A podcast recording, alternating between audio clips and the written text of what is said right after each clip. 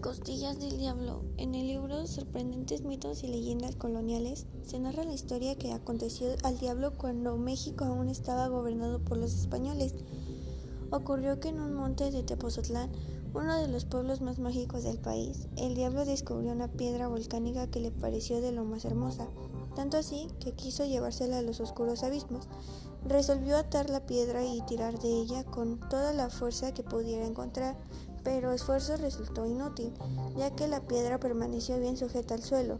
Lo que sí logró el demonio fue que del esfuerzo sus costillas quedaran marcadas en la tierra, lo que lo convirtió en maldita desde aquel día en adelante.